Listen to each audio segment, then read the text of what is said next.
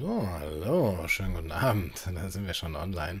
Heute mal ganz ohne Intro. Äh, es ist nämlich auch relativ spontan Breaking News.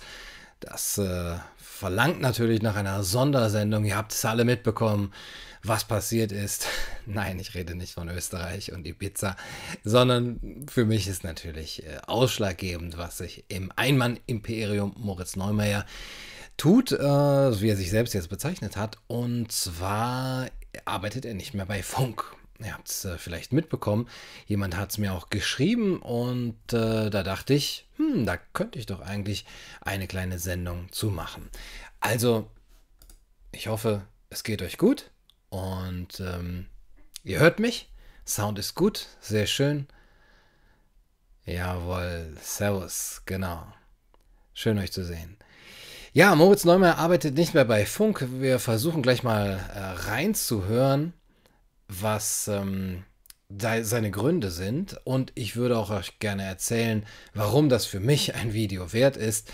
Gar nicht so, dass ich es feiern würde, äh, dass er jetzt da nicht mehr arbeitet, sondern eigentlich der Anlass, den er dafür genommen hat oder der zumindest in dem Video, das er darüber äh, gesendet hat, ähm, nicht als Anlass genommen wird, aber eben als naja, Hintergrund ist ein sehr wichtiger Hintergrund für uns auch, für alle, die wir hier auf YouTube sind und überhaupt alle, die im Internet sind oder vielleicht auch alle, die intellektuell debattieren wollen.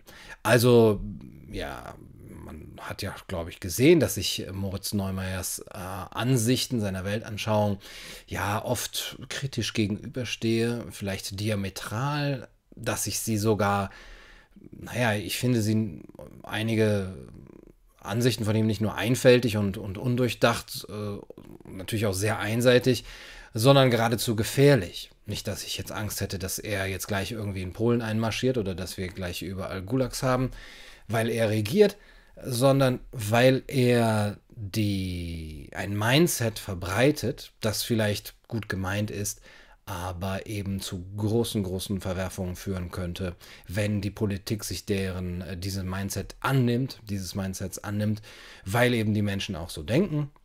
Darüber will ich jetzt heute auch gar nicht so sprechen, das habe ich ja dann auch in verschiedenen Videos gemacht.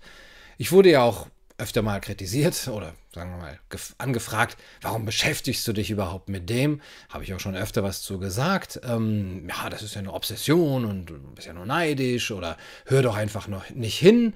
Äh, beschäftige dich halt nicht damit, wenn es dich nicht, äh, wenn es dir nicht gefällt. Ja, ganz einfache Lösung. Und ähm, da habe ich schon öfter was zu gesagt. Das ist natürlich eine sehr dumme Ansicht zu sagen. Natürlich, ich muss mich ja mit keinem beschäftigen oder so. Das ist ja jetzt auch nicht ähm, das das ist so, sozusagen, äh, ich da irgendwie getrieben wäre. Erstens finde ich es interessant, ich finde es auch lustig, ich finde es ähm, spannend, das anzugehen und eben so eine, eine, sagen wir mal, eine Mentalität zu durchleuchten. Nicht jetzt bei Moritz selber, sondern eben viele, die auch so denken und die ihn ja auch so unterstützen und dann mal zum Nachdenken anzuregen, ob das äh, wirklich gut durchdacht ist und so weiter. Das finde ich einfach spannend. Aber natürlich ist ein Kritiker und ähm, ein Teil meiner Arbeit sehe ich eben auch als Kritik, ja eben äh, dazu angehalten, Dinge zu kritisieren. Also ein Rezensent in deiner Zeitung, ein Literaturkritiker, der wird ja auch mal dazu übergehen, ein Buch negativ zu besprechen. Und gibt es dann irgendwie Leute, die ihm dann sagen, naja, wenn du das Buch nicht magst, dann lies es doch einfach nicht, dann besprich es doch einfach nicht. Doch, das ist die Aufgabe des Kritikers. Dazu ist er bestallt und dafür bekommt er Geld von mir aus oder das möchten die Leute lesen, weil sie vielleicht ihm vertrauen, dass er ein ja, ästhetisch ausgereiftes Urteil hat und dass sie eben ihr eigenes Urteil schon mal daran schärfen können, dass sie das damit vergleichen können, dass sie in die intellektuelle Debatte oder in die ästhetische, literarische Debatte einsteigen können. Und natürlich nicht nur bei Rezensionen, sondern überhaupt bei Kritik führt es ja zu neuen Ideen. Ähm, wenn man eben das, was der eine sagt, aufnimmt und es kritisiert und überlegt, warum man das schlecht findet und andere Vorschläge macht, dann führt das ja erst zu der intellektuellen Auseinandersetzung, die darauf, äh, auf der unsere Kultur überhaupt gründet. Ja, dass wir Ideen nicht einfach nur so stehen lassen. Jemand hat was gesagt, beschäftige dich nicht damit, wenn du dagegen bist, denn das wäre ja irgendwie vermessen und dann wärst du nur Sklave deiner Obsession. Ja, dann gäbe es keine Philosophie, dann gäbe es überhaupt keine Kultur, wenn sich die Menschen niemals mit dem, was andere sagen, auseinandersetzen würden, kritisch auseinandersetzen würden. Oh, also das ist ein sehr seltsames Kulturverständnis, dass man eben einfach Dinge so stehen lassen soll. Und ich bin davon überzeugt, dass Moritz Neumeier selber auch immer der Meinung war, meine Meinungen, die ich da so in die Welt hinaus posaune, sind dazu da, um von anderen auch aufgenommen zu werden. Und er hat sich ja auch schon öfter dazu geäußert, dass er auch die negative Kritik als sinnvoll und, und, und ja, notwendig erachtet. Und ähm, er sieht das, da bin ich überzeugt, genau so als Gesprächsangebot, als Gedankenanstoß. Und ich glaube, dass da es nicht nur gut ist, sondern geradezu eine Pflicht, auch eben auf solche ja, Gedankenanstöße zu antworten. Also diese Wahrnehmung, wenn dir das nicht gefällt, dann beschäftige dich doch nicht damit, halte ich für sehr, sehr dumm. Denn diejenigen, die das unter meinem Kommentar, äh, unter meinem Video kommentieren, ja, dann kann ich das auch sagen. Ja, wenn dir meine Kritik an Moses nicht gefällt, dann beschäftige dich auch nicht mit meinem Video. Warum kritisierst du mich in deinem Kommentar? Also, das ist ja geradezu ein performativer Selbstwiderspruch auch, überhaupt, ja, wenn ich jetzt sagen würde, die kritische Theorie, die Frankfurter Schule, ja, die kritisiert die Gesellschaft, können wir denen dann auch sagen, ja, wenn euch die Gesellschaft nicht gefällt, dann beschäftigt euch nicht damit, dann geht doch weg. Ja, so wie, man das auch Libertären manchmal sagt, ja, wenn dir der Staat nicht gefällt, dann geh doch nach Somalia. Ja, toll, darf man jetzt nichts mehr kritisieren oder so.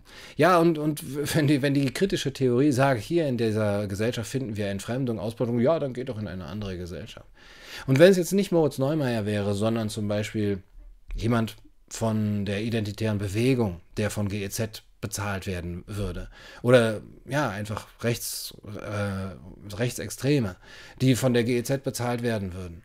Würde ich dann auch äh, zu hören bekommen, ja, wenn dir das nicht gefällt, was die sagen, dann beschäftige dich doch nicht damit. Ja, ich bin überzeugt, dass wenn jemand äh, vom öffentlich-rechtlichen Rundfunk bezahlt werden würde, der krass menschenverachtende Aussagen tätigt, dass es dann geradezu meine Pflicht wäre, dass ich das als meine Pflicht ansehen würde, denjenigen zu kritisieren. Ja, aber natürlich ist das äh, bei Moritz nicht so. Und ähm, jetzt ist er eben halt privat. Ähm, man könnte eben ja sagen, vorher als Funkmitarbeiter habe ich das meine Pflicht angesehen, weil eben da ein Narrativ gepusht wird, das ich als kritisch ansehe, das aber auch sehr einseitig ist. Und jetzt, wo er eben nicht mehr bei Funk arbeitet, könnte ich sagen, es ist vollbracht. Meine Arbeit ist getan und ich kann sozusagen jetzt auch sagen, leb wohl, Moritz Neumeier. Und das mache ich jetzt hiermit auch. Gut, ich gebe zu, das habe ich jetzt schon öfter gesagt. Keine weiteren Videos über Moritz mehr, aber er hat mich halt immer wieder getriggert. Und, aber jetzt, als mir klar wurde, okay, er arbeitet wirklich nicht mehr bei Funk. Ich hatte das vermutet, weil die letzten beiden Videos ja auch äh, mit den Kommentarfunktionen äh, deaktiviert waren und auch nicht mehr das Logo eingeblendet war. Und es ist, hatte auch mal jemand was dazu gesagt, habe dann aber nichts davon bekommen. Und heute oder gestern kam eben seine Stellungnahme dazu dass er jetzt seine Videos privat machen wird. Und dann kann ich eben auch sagen, was der privat für eine Meinung hat, interessiert mich nicht. Ja, das kann er so sagen und das würde ich dann auch gar nicht groß kritisieren. Es geht mir wirklich darum, dass das vom Staat bezahlt wird und dass es ein sehr großes Echo dann hat und dass es eben äh, dadurch eben eine, ja, eine Agenda gepusht wird, die ich schon zwar schlimm finde, aber was ich ja schon nicht so schlimm fände, wenn es eben nicht so einseitig wäre, also wenn eben die Funkleute äh, auch andere Agenden äh, pushen würden, wenn man das so sagen kann. Ja, wir hören mal vielleicht ganz kurz rein in, die, ähm, in das Video. Ich hoffe, dass das klappt, auch vom Ton. So. Ich habe vor ein paar Wochen bei Funk gekündigt. Das heißt, äh, die Videos, die ihr jetzt seht und auch die Videos aus den letzten Wochen, ähm, die ihr gesehen habt, werden nicht mehr produziert vom öffentlich-rechtlichen Rundfunk. Das ist exakt null Leuten aufgefallen. Das heißt, äh, von dem, was ihr von mir vor der Kamera seht, ändert sich absolut gar nichts. Ich finde die Idee von Funk immer noch genial. Funk hat immer dafür gesorgt, dass ich sagen durfte, was immer ich sagen wollte. Äh ja, er findet die Idee gut, weil er sagen durfte, was er sagen wollte und dafür Geld bekommen hat. Ja, das ist seine einzige Begründung. Äh, ich habe nur gemerkt, für dieses Format, wenn du irgendwas im öffentlich-rechtlichen Rundfunk machst, dann gibt es natürlich einen größeren Apparat von Redaktion, von Abnahme, von äh, verschiedenen Mitarbeitern, die noch verschiedene Sachen erledigen müssen. Ich habe gemerkt, für dieses Format, wo ich einfach eine Kamera aufstelle und da reinlaber, das hochlade und ein bisschen was kommentiere, äh, ist es für mich einfacher, schneller und direkter, diese Videos alleine zu produzieren. Das heißt, für euch ändert sich eigentlich so gesehen beim Zugucken gar nichts. Also das ist jetzt seine Begründung, dass die, ja, dieser größere Apparat durch Redakteure und so weiter für dieses Format irgendwie nicht, ja, äh, nicht passend wäre, dass es für ihn schneller und einfacher wäre, die ähm, Videos einfach so hochzuladen. Ich möchte jetzt darüber gar nicht so sehr spekulieren. Meine Vermutung ist, dass da nicht sehr viel dahinter ist, denn äh, er hat mir das ja auch in dem Interview gesagt, ja, das Einzige, was die machen, ist, die unterstützen mich ein bisschen bei der Recherche. Wenn ich sage, ich brauche mal hier eine Statistik, die dazu passt, dann macht der Redakteur das. Ansonsten macht er da sein ähm, das Logo von Funk drauf und dann geht's ab. Die lehnen also auch nichts ab von seinen Themen. Einmal haben sie es wohl gemacht, weil es mitten im Wahlkampf war und das einfach dann nicht mehr rechtlich äh, gut ist. Aber ansonsten kann er machen, was er will und es wird auch nicht abgesegnet und es geht auch nicht hin und her. Ich vermute, dass diese Begründung vorgeschoben ist, aber das kann ich nur äh, spekulieren. Er sagt ja, es ginge jetzt für ihn einfacher und schneller ohne Funk und dass das der Grund sei, warum er jetzt eben bei Funk gekündigt habe. Für mich ändert sich vor allem der Teil, dass ich für diese Videos nicht mehr bezahlt werde. Ähm, wobei, nee, eine Sache ändert sich. Upsa.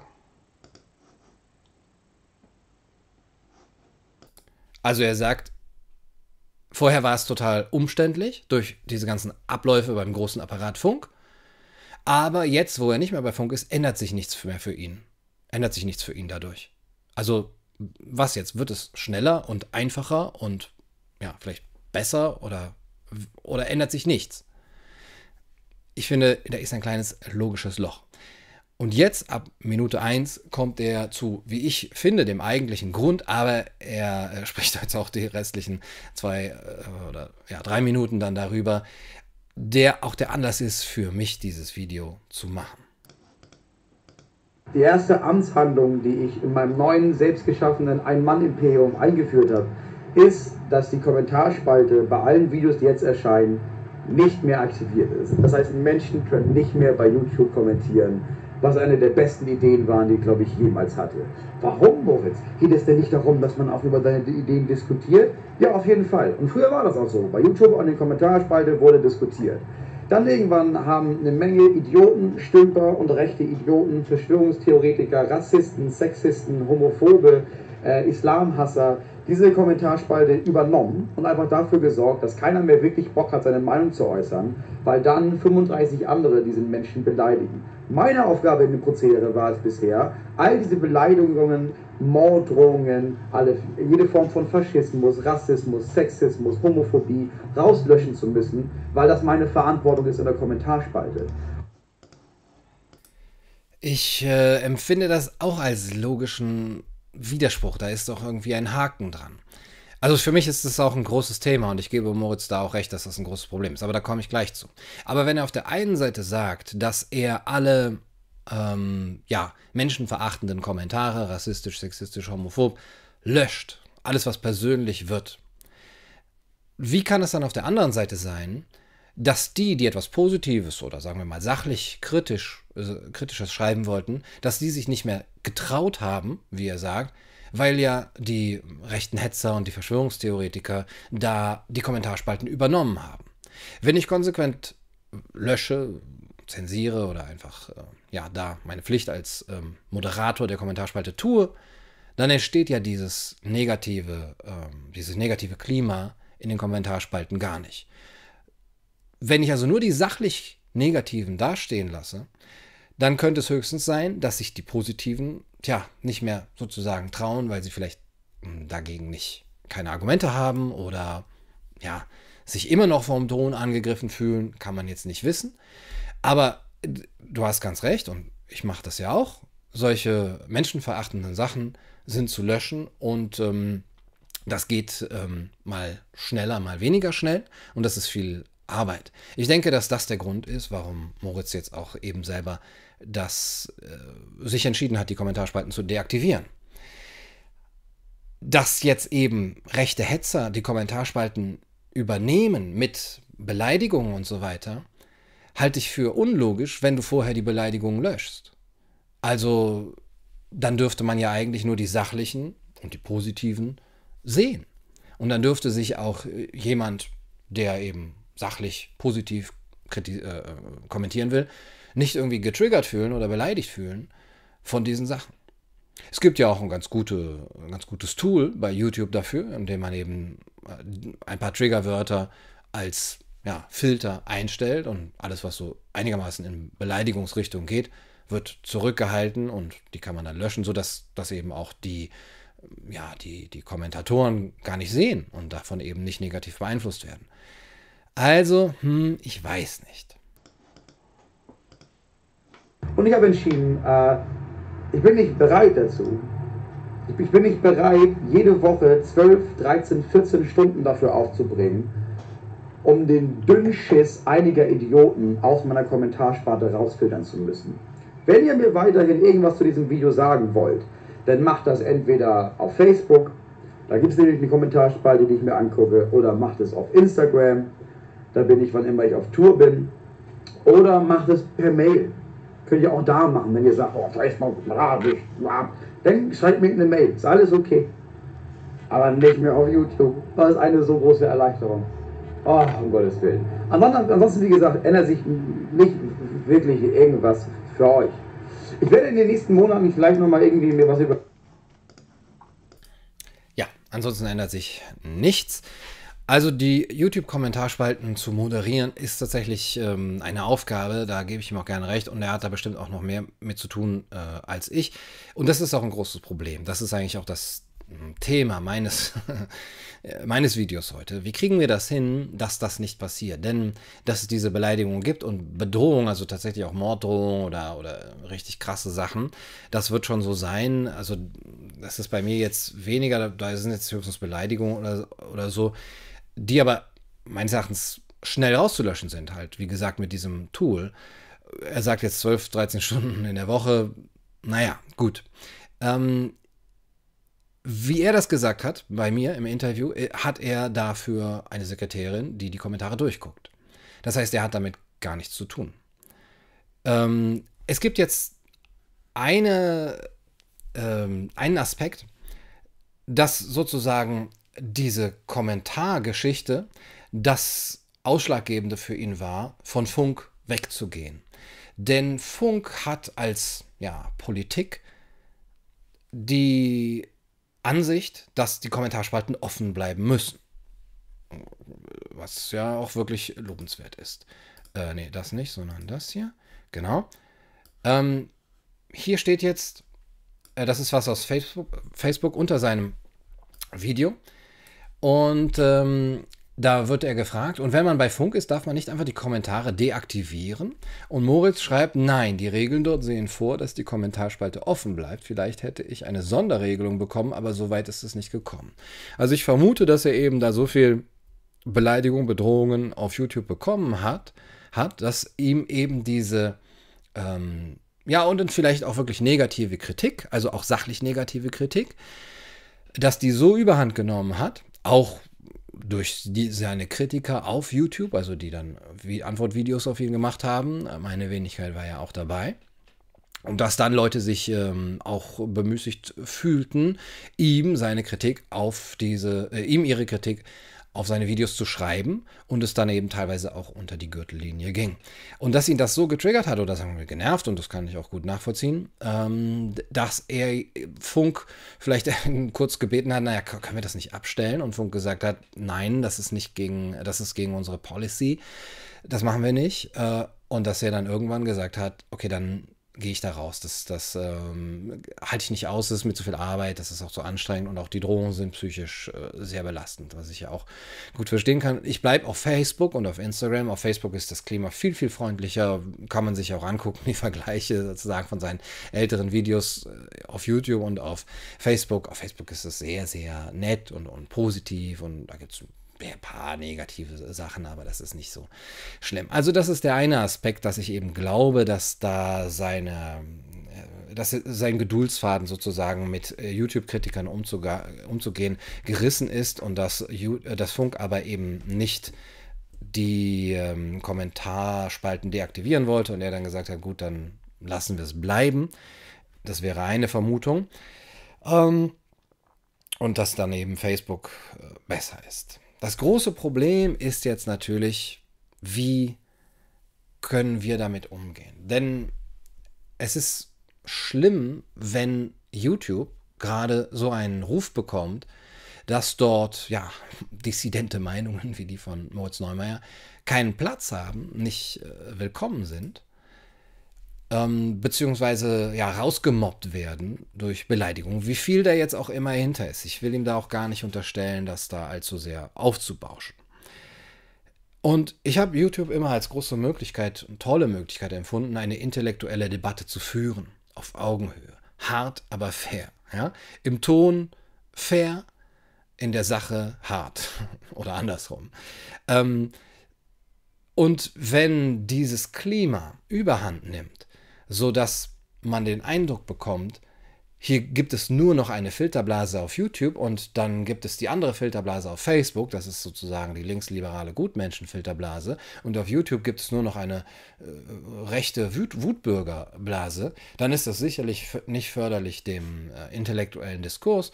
Und es, ist, es spiegelt auch nicht das wider, was viele und unter anderem meine Wenigkeit auch auf YouTube machen möchten, nämlich ja, diese intellektuelle Debatte, dieser intellektuellen Debatte ein Forum geben, auch eben aus einer nicht rechtskonservativen oder rechtswutbürgerlichen oder, oder rechtspopulistischen Sicht, sondern eben einfach aus einer kritischen Sicht oder ja, naja, kritischen Sicht.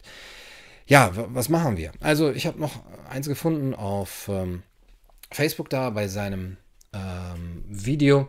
Da wird jetzt eben ihm gesagt, das ist gut, schöne Idee. Ähm, ich suche dich mal bei YouTube, es ist gut, dass du die Kommentarspalte ausgeschaltet hast und jemand sagt, äh, wieso ist es eine gute Idee? Lies die Kommentare halt nicht, wenn du sie nicht magst. so ähnlich wie die Leute mir das sagen.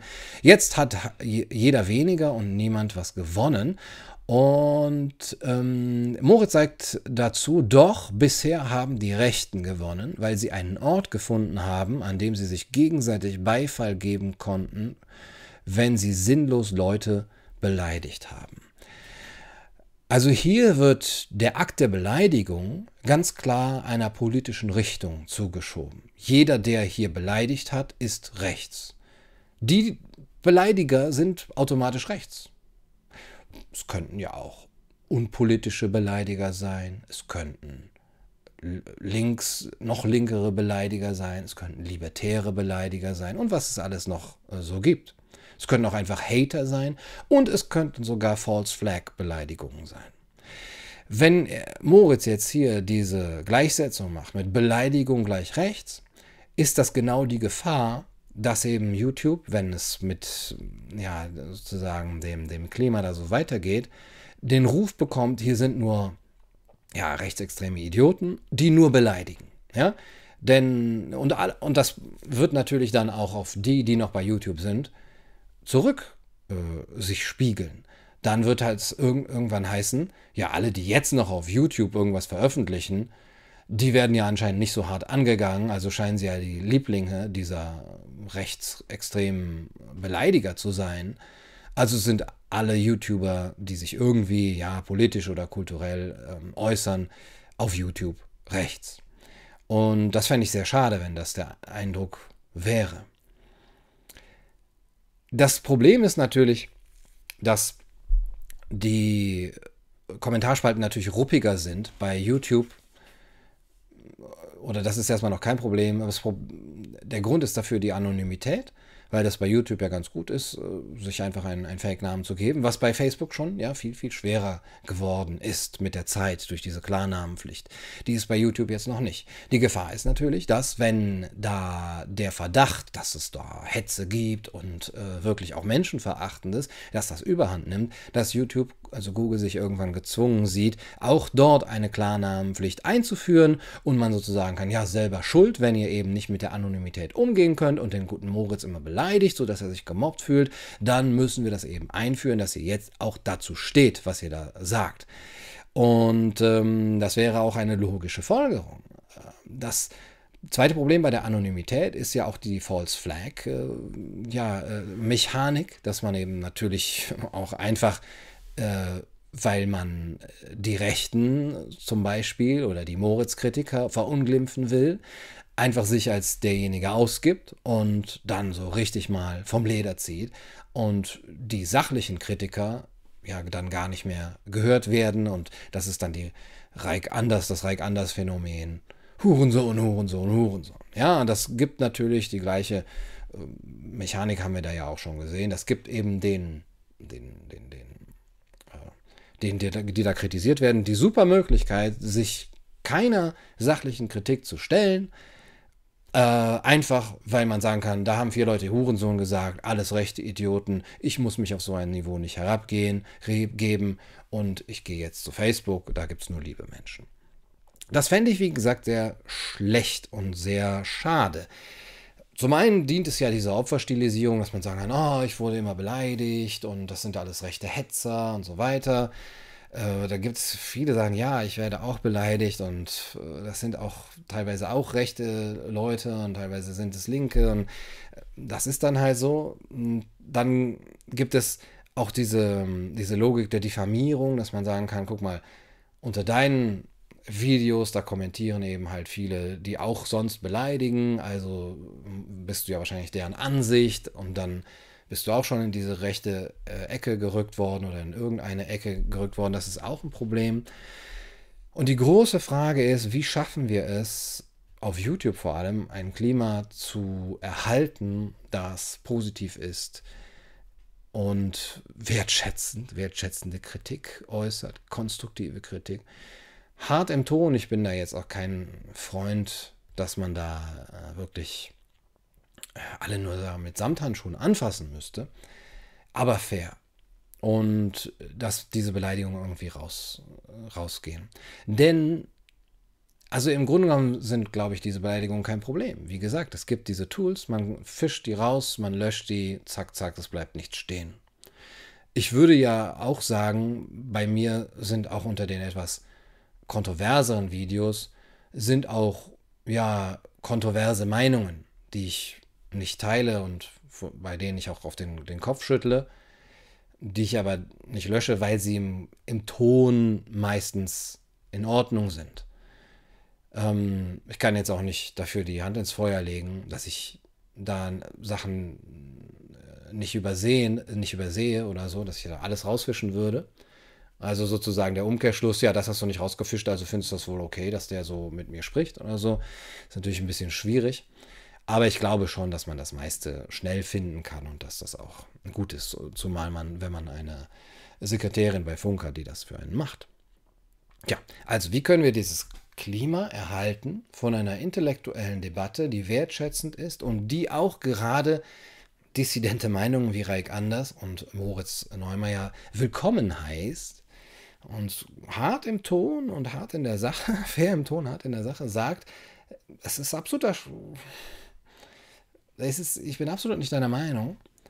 Aber es ist okay, dass du hier bist, du darfst deine Sachen sagen. Ich werde dein Leben nicht bedrohen. Ja, also eigentlich die normalen, wirklich Selbstverständlichkeiten unter Menschen, die man ja auch so in der normalen Debatte einhalten würde. Die Anonymität, der Schutz der Anonymität führt natürlich ein bisschen dazu.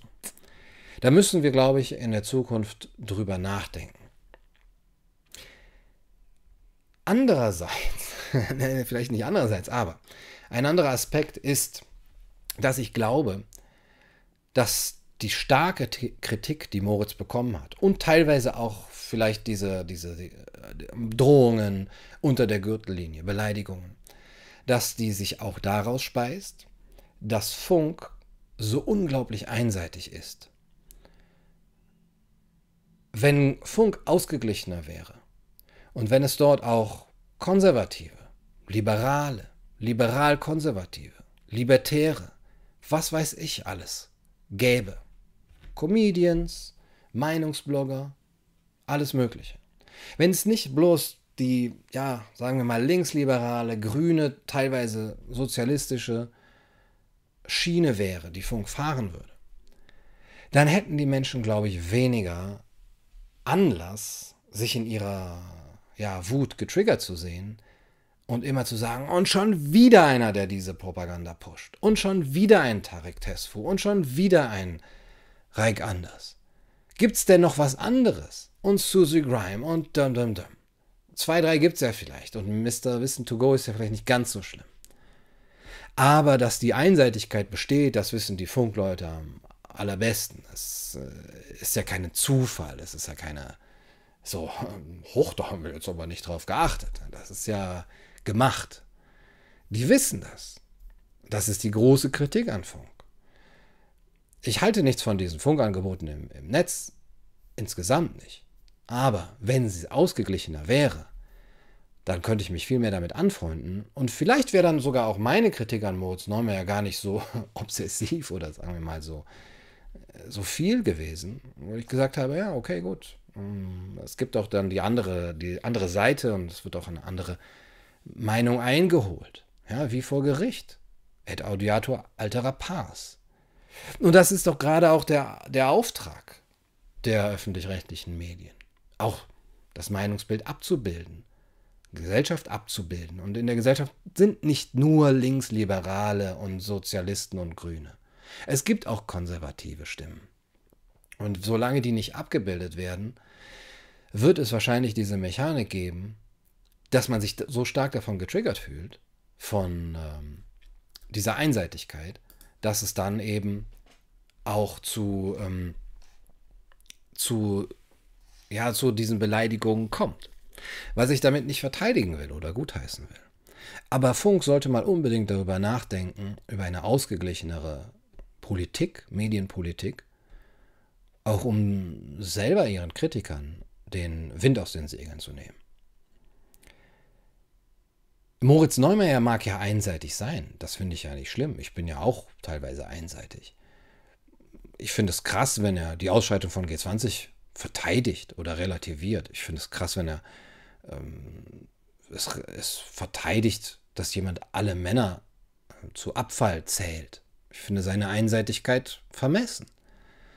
Aber ich fände sie weniger vermessen, wenn seine Einseitigkeit nicht auch einseitig dargestellt würde. Ich glaube, das habe ich jetzt deutlich gemacht. Ja, das waren meine Ideen dazu. Ich hoffe, das Video hat euch gefallen.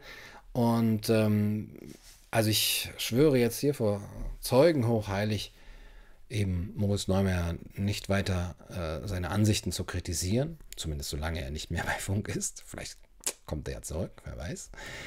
Aber das ist also jetzt für mich gestorben.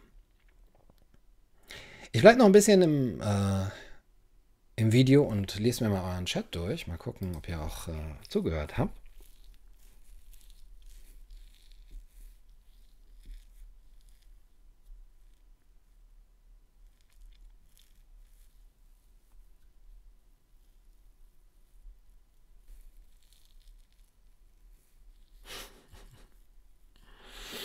Moritz wünscht sich mehr Kritik auf Facebook, ja.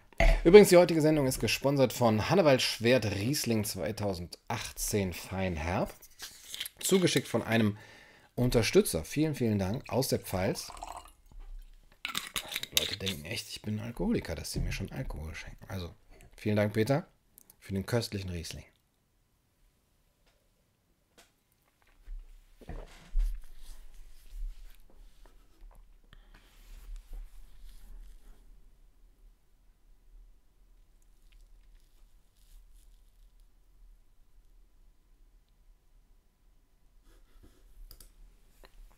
Ja, sehr schön. Also ich äh, bin ja stolz auf euch, wenn, was heißt stolz? Ich finde es immer schön, wenn der Chat äh, sich schön unterhält. Ja, an dem Reich in Zukunft, ja.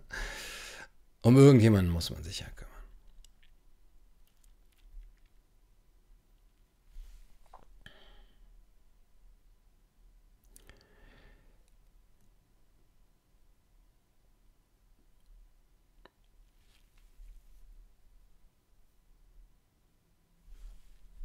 Glaubst du nicht, also der rote, der rosarote Panzer fragt, glaubst du nicht, die Leute nervt an deinem Neumeier-Fetisch bloß, dass sie ihn für so unbedeutend halten, als dass du dich mit ihm beschäftigst? Ja, da habe ich schon am Anfang was zu gesagt. Ja, was heißt unbedeutend? Ne? Jemand, der vom Staat Geld bekommt für seine Meinung und ja, eben auch äh, Videos hat, die über 100.000 Klicks haben und, und auf, auf Facebook eine Million. Ich weiß nicht, inwiefern man den noch als unbedeutend also, dass seine Meinung undurchdacht ist und, und philosophisch nicht gegründet, bedeutet ja nicht, dass eben seine, seine Person oder sein, sein, sein, ja, seine Exposure äh, unbedeutend wäre. Ja, also wenn unbedeutend wäre für mich, wenn, wenn niemand ihm zuhören würde. Ja, der Tropfen heißt Hannewald Schwert Riesling. Feinherb. Aus Dürkheim. Bad Dürkheim Leitstadt.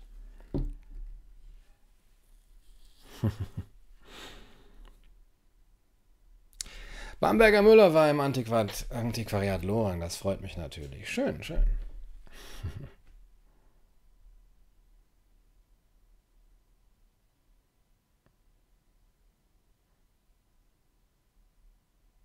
Ja, mehr Richard David Brecht.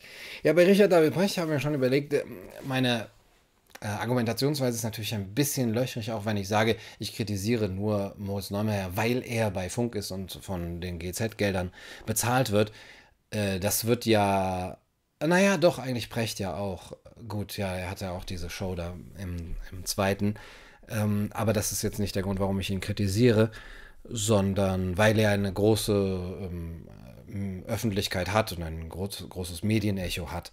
Ähm, also selbst da würde ich eben sagen, naja, die Bücher von, von Richard David Brecht sind ja auch seine Privatmeinung, also warum sollte ich die jetzt kritisieren? Ähm, aber das stimmt schon, da ist vielleicht ein kleiner, kleiner Denk, ein, ein, ein Loch in der Argumentationsstruktur. Aber ohne Funk ist mir jetzt tatsächlich auch Moritz Neumeier zu unwichtig oder das sind dann halt seine privaten Sachen und das ist dann nicht, nicht groß genug. Da würde ich dann schon eher sagen, Richard David Precht als jemand, der sich viel Gedanken macht in seinen Büchern, ist dann auch intellektuell spannender, sich damit zu beschäftigen. Jan Böhmermann, ja genau, den kann ich mir auch mal vornehmen, genau. Moritz vor 60 Jahren, das Format hat euch, glaube ich, gefallen. Das, ähm, das wäre vielleicht nicht schlecht, das trotzdem weiterzumachen. Aber irgendwie jetzt habe ich schon dreimal gesagt, ich verspreche, Moritz nicht mehr zu, äh, zu kritisieren. Thilo Jung oder den Aufwachen-Podcast, sind die so schlimm? Habe ich lang, lang nicht mehr gehört, aber kann ich mir ja mal anhören. You ain't shit sagt, bin gerade erst dazu gestoßen, kannst du nochmal alles wiederholen? Ja, klar, kein Problem. okay, ich fange nochmal an. Wo war ich stehen geblieben? Genau.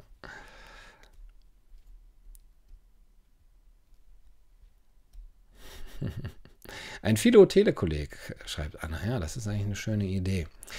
Ja, noch eine andere Idee, das hat jetzt gar nichts damit zu tun, aber euch kann ich es ja sagen, ihr seid ja hier meine Freunde und Freundinnen, ähm, ist die in der nächsten Zeit äh, im Herbst ein bisschen durch Deutschland, Österreich und die Schweiz zu touren. Ähm, und zwar mit einem kleinen Programm. Auch ich habe ein Bühnenprogramm und zwar ist es eine Art philosophische Stand-up-Comedy. Ähm, also es ist lustig, aber tiefgründig. Es geht um äh, philosophische Themen und Philosophen und Philosophinnen. Aber es ist auch ja, witzig, man kann was dabei lernen und man wird auch gut unterhalten. Das Programm hat zum Thema Gemeinschaft zwischen Individualismus und Kollektivismus. Also im Grunde genommen das große Thema, was uns ja auch hier immer wieder beschäftigt, werden wir alle zu atomisierten, hyperindividualistischen ja, Konsumenten, die keine Gemeinschaft mehr haben im äh, neoliberalen äh, Turbokapitalismus, die unzusammenhängend einfach äh, nur noch ja, wie Monaden vor sich hin leben. Auf der anderen Seite ist immer die Gefahr des Kollektivs, der Gruppenzwang, das Gruppendenken, die Masse, die verführbar ist, die leicht steuerbar ist und die auch die Rechtfertigung für die Politik gibt, ähm, ja, sich ihrer zu bedienen und dann eben ihre Zwecke durchzu, ähm, durchzusetzen. Und das ist ein Problem. Soll man individualistischer sein? Soll man das Wir ablehnen? Oder soll man eine Gemeinschaft finden, in der sich das Individuum aufgehoben das, äh, fühlt und in der es auch seine Identität formen kann? Identität ist ja immer etwas, was in Abgrenzung zur Gruppe, zur Gesellschaft, zum, ja, zur Welt passiert.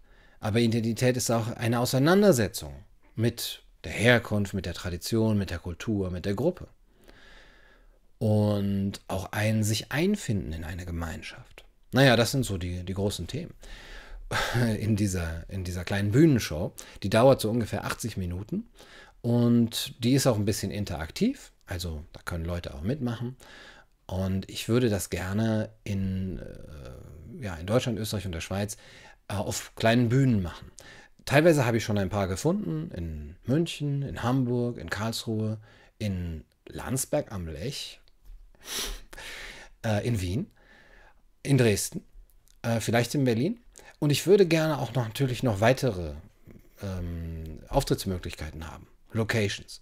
Also wenn ihr da irgendwas wisst, ich habe das auf Patreon schon meine Leute gefragt und auch teilweise auf meiner Philosophiegruppe auf Facebook, ähm, kennt ihr was? Ja, kleine Bühnen, Theater, Cafés, äh, überall, ja, hinter, hinter Zimmer von, von, von Restaurants oder von Kneipen, äh, Keller, irgendwo, wo man, so sagen wir, mit mindestens 30 Personen gemütlich sitzen kann und was aufführen kann ja, wo eine kleine Bühne ist. Wenn ihr das kennt und denkt, im Oktober ist äh, bestimmt Ende Oktober eine Möglichkeit, den Gunnar einzuladen dahin, dann würde ich mich sehr freuen. Schreibt mir einfach und ähm, dann würde ich es gerne in meine Tour mit einbauen.